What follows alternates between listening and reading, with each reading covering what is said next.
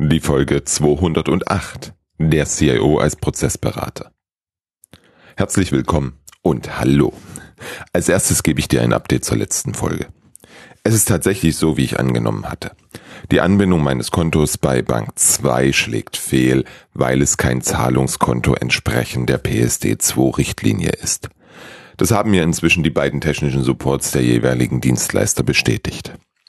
Allerdings ja nur, weil ich mich mit Dafür sind wir nicht zuständig und den anderen Vorwänden nicht habe abhalten lassen und die beiden Banken dazu genötigt habe, bei ihren jeweiligen Dienstleistern mal nachdrücklich zu fragen. Die Vermutung konnte ich nur aufstellen, weil ich bei einem Dritten auf eine sinnvolle Fehlermeldung gestoßen bin. In meinem Fall war das meine Buchhaltungssoftware, die zumindest eine brauchbare Fehlermeldung zurückgab.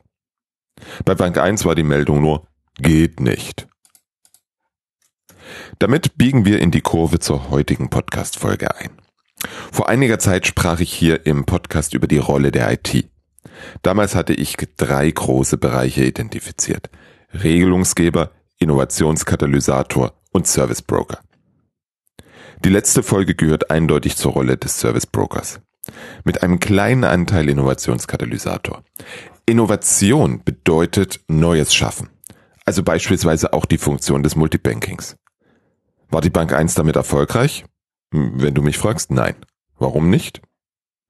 Technisch mag das funktionieren. In ganz vielen Fällen mag das funktionieren. Allerdings ist die User Experience nicht gut.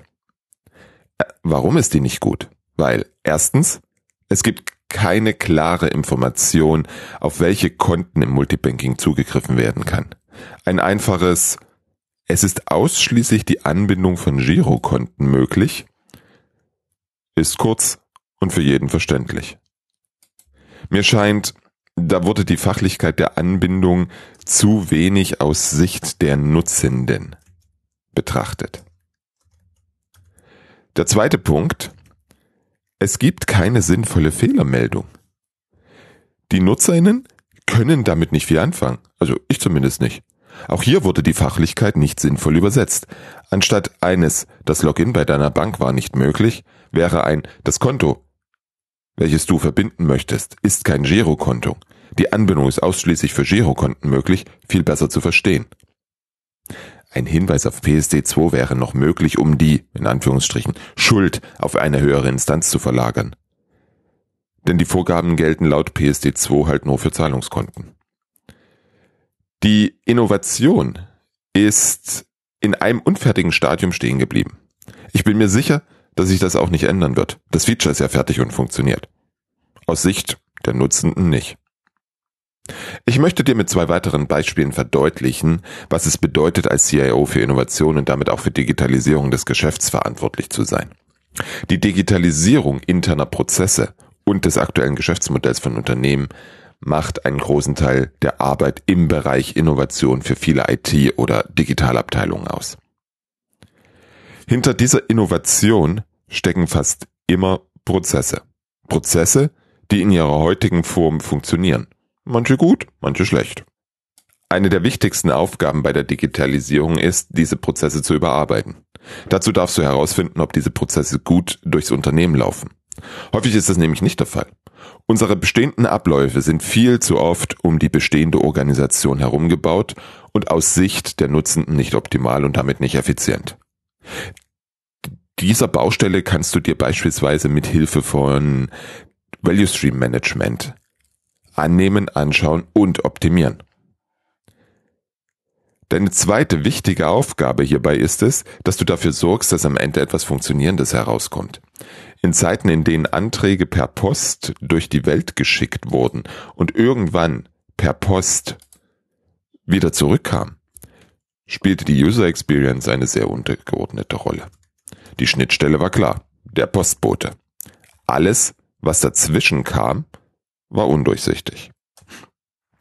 Das eins zu eins in die digitale Welt zu übertragen, wird wenig erfolgreich sein. Damit du dir etwas darunter vorstellen kannst, habe ich wie gesagt zwei Beispiele mitgebracht, die du als CEO in deinem Unternehmen unbedingt verhindern musst. Beispiel 1 spielt auch bei Bank 2 aus der letzten Folge. Ich will für die MSP Support GmbH ein Tagesgeldkonto eröffnen. Ich starte den Online-Antrag auf der Webseite und schließe diesen mit dem Video-Ident-Verfahren ab. Aber irgendwie habe ich danach das Gefühl, noch nicht fertig zu sein. Die Formulare, die ich als PDF bekomme, machen den Eindruck, als ob sie noch per Post zur Bank sollen. Auch weil ich im Antrag keine Möglichkeit hatte, die notwendigen Unterlagen hochzuladen. Ich bin unsicher.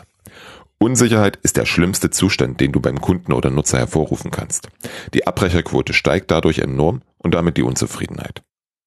Also frage ich per Mail bei der Bank an, ob ich den Antrag noch senden muss. Ja, muss ich, kam sehr schnell als Antwort. Schade. Warum gibt es diesen Medienbruch? Ist mir nicht verständlich, weil ich seit Jahren Bankkonten ausschließlich online eröffne. Kleiner Exkurs. Tage später las ich einiges über Schriftformerfordernisse bei Verträgen.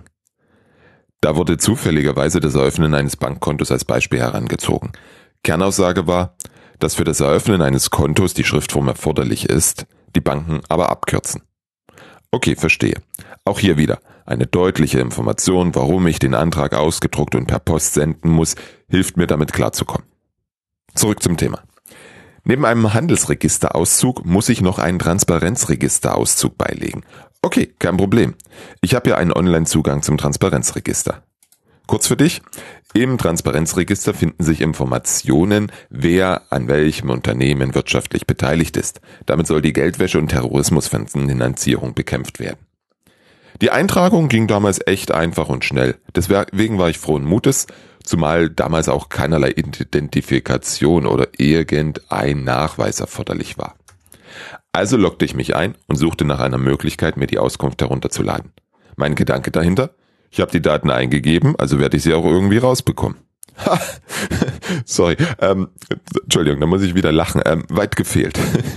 Über einen etwas genervten Support erfuhr ich, dass ich dafür einen Antrag stellen muss. Wie lange die Bearbeitung dauert, könnte man mir nicht sagen. Nur, dass es aktuell länger dauere. Länger als was? Keine zufriedenstellende Antwort. Okay, mache ich. Aber nach ein paar Tagen bekam ich eine E-Mail mit einer Word-Datei. Da nicht jeder eine Auskunft aus dem Transparenzregister bekommt, sollte ich über diese Vorlage mir selbst bestätigen, dass ich Auskunft bekommen darf. Hm, okay, mache ich. Natürlich fragte ich, warum ich als beherrschender Gesellschafter und Geschäftsführer mir selbst bestätigen soll, dass ich die Daten, die ich selbst eingetragen hatte, beauskunften darf. Daraufhin bekam ich eine weitere Word-Datei per E-Mail. Mit dem gleichen E-Mail-Text, was erstmal für Verwirrung bei mir sorgte. Nachdem die durch den Support aufgelöst war, habe ich dann auch diese zweite Vorlage genutzt, um mir zu bestätigen, dass ich eine Selbstauskunft über die Daten meines Unternehmens, die ich selbst eingegeben hatte, erhalten darf. Ich denke, du verstehst, worauf ich hinaus will. Hier ist einfach etwas online gesetzt worden, was nur einen Teil der Anforderungen umsetzt. Ist das gut? Ja und nein. Ja, weil fertige Software natürlich so schnell wie möglich zum Kunden muss. Liegekosten sind zu vermeiden. Die AnwenderInnen haben dadurch einen Nutzen. Gerade weil mit einer Gesetzesänderung viele Unternehmen einen Eintrag im Transparenzregister vornehmen mussten. Nein, weil es für alle anderen Geschäftsvorfälle nur für Verwirrung sucht. Auch hier hätte wieder ein einfaches Wort geholfen.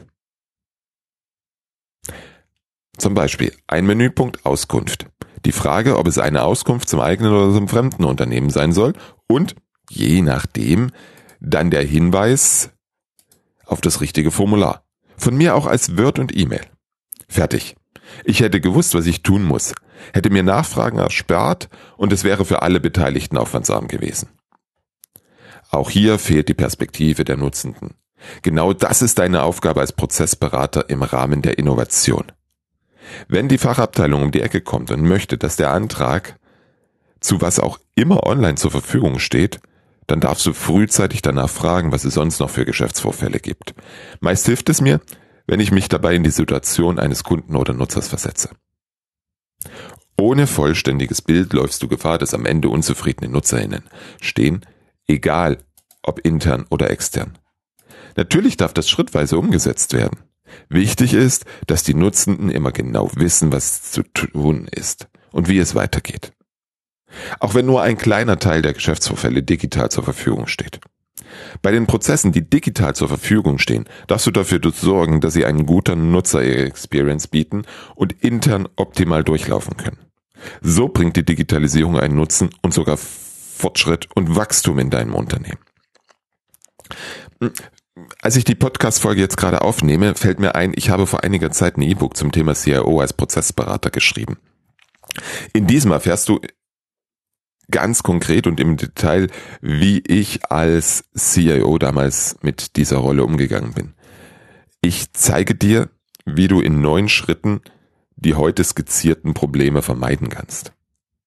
Leider gibt es für dieses E-Book noch keine Download-Seite. Da ich es dennoch gern mit dir teilen möchte, schick mir doch bitte einfach eine E-Mail an robert at different-thinking.de. Dann sende ich dir das E-Book ganz unkompliziert per Post.